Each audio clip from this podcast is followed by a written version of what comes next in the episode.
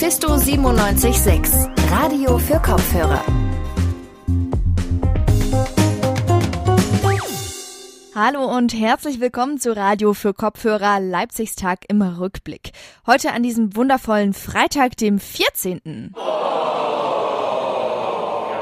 Naja, knapp daneben ist auch vorbei. Mein Name ist jedenfalls Peggy Fischer und mir ist heiß. Verdammt heiß. Wenn ich mir was wünschen dürfte, dann wäre es jetzt gerade in diesem Moment ein riesengroßer Kübel Eiswasser hier bei mir im Studio, wo ich einfach so ah, meinen Kopf einmal reintunken könnte. Oder was nach so einer anstrengenden Woche mit viel Arbeit auch schön wäre, so einen richtig niceen, entspannten Tag am Badesee. Darum geht's heute auch, denn wenn ihr genauso wie ich baden gehen wollt, solltet ihr euch vorher vielleicht kurz mal informieren, ob der See eurer Wahl auch wirklich gesund ist. In Leipzig wird nämlich an vielen Seen vor Blaualgen gewarnt und wenn man von denen ein bisschen zu viel erwischt, ja, dann kann's schon mal unangenehm werden.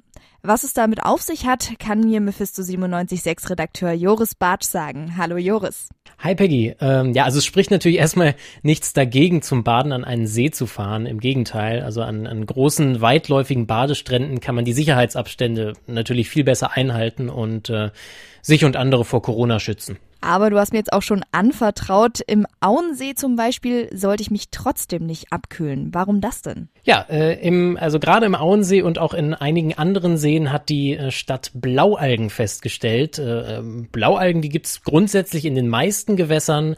Äh, wenn es besonders viele davon gibt, äh, kann das aber für Mensch und Tier ziemlich unangenehm werden. Über Blaualgen sprechen wir auch gleich nochmal im Detail, aber äh, du sagst, Sie wurden im Auensee und in einigen anderen Seen festgestellt. Welche Seen sind denn dann jetzt außerdem noch betroffen hier rund um Leipzig? Neben dem Auensee ist das hauptsächlich erstmal die Kiesgrube in Großtschocher, das äh, sogenannte Naturbad Südwest. Äh, das ist zwar kein ausgewiesener Badesee, wird aber trotzdem gerne zum Baden benutzt. Außerdem gibt's noch eine Warnung für das Naturbad Nordost, also einmal auf der anderen Seite von Leipzig. Äh, das ist der See, der auch als Bagger bekannt ist. Äh, der war in den letzten Jahren immer mal wieder von Blaualgen betroffen. Die Landestalsperrenverwaltung äh, warnt außerdem vor dem Baden in vielen Stauseen in Sachsen. Das klingt ja jetzt nicht gut, aber wenn ich das jetzt richtig verstanden habe, sind zumindest Kossi, Markleberger See und Co. davon nicht betroffen, oder? Genau.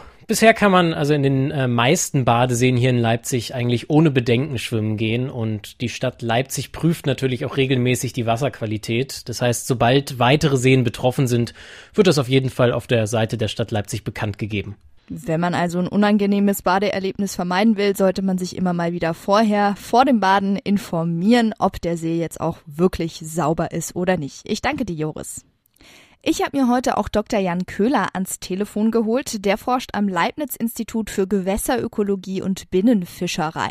Und ich habe mich mit ihm ein bisschen mehr über diese Blaualgen unterhalten. Blaualgen sind für Menschen sowohl als auch für Tiere gefährlich. Was genau ist daran denn gefährlich? Was machen denn Blaualgen? Also wenn man baden geht, ist das Schlimmste, was einem bei Blaualgen normalerweise passiert, dass äh, empfindliche Leute, die also allergisch sind gegen bestimmte Eiweiße oder so, dann vielleicht einen Hautausschlag kriegen, wenn sie dann sich nicht schnell abduschen oder so, sondern die Blaualgen dann halt noch eine Weile im Badeanzug mit sich rumtragen auf der trockenen Haut. Und wenn tatsächlich irgendwie die Leber oder Nervensystem geschädigt würden, im Extremfall durch die Blaualgen, dann wird sich das auch erst im Laufe der Zeit rausstellen und nicht gleich nach dem Baden.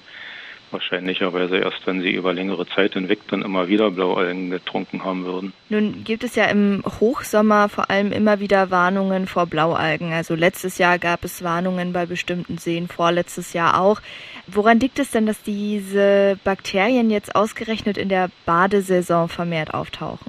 Also diese Blaualgen sind ja sehr divers, aber es gibt viele Arten von denen mögen es warm, die haben also ihr Wachstumsoptimum dann vielleicht so bei 25 Grad, wo es vielen anderen Arten dann schon eigentlich zu warm wird.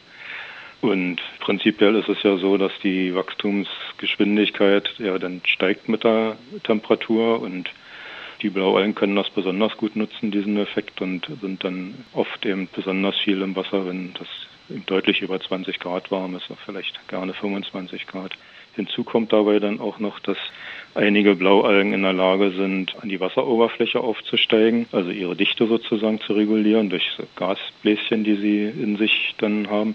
Und dadurch sammeln die sich dann an der Oberfläche und bilden dann halt so dicken äh, blaugrünen Teppich oftmals. Und sowas passiert eben doch am ehesten an windstillen Sommertagen. Dann fallen sie halt besonders auf, die Blaualgen.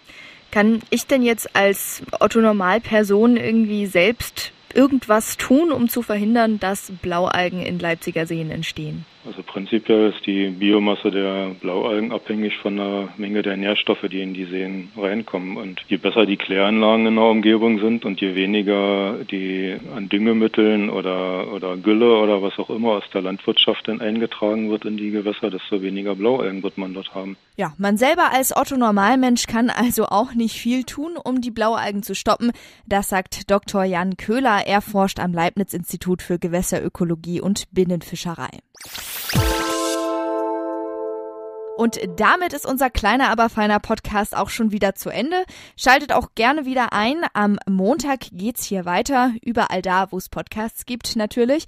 Und wenn ihr mal so ein paar Gesichter zu diesen abstrakten Stimmen, die ihr die ganze Zeit hört, sehen wollt, dann gibt's für euch unsere Website radiomephisto.de und natürlich unsere zahlreichen Social Media Angebote. Was haben wir da alles? Äh, Facebook, Twitter, Instagram und YouTube.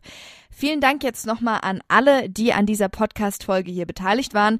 Ich persönlich mache mich jetzt ins Wochenende und zu Hause mache ich mir einen schönen großen Kübel Eis für meinen Kopf zurecht. Ich wünsche euch auf jeden Fall auch ein schönes Wochenende. Tschö und bis bald. Mephisto 976, Radio für Kopfhörer.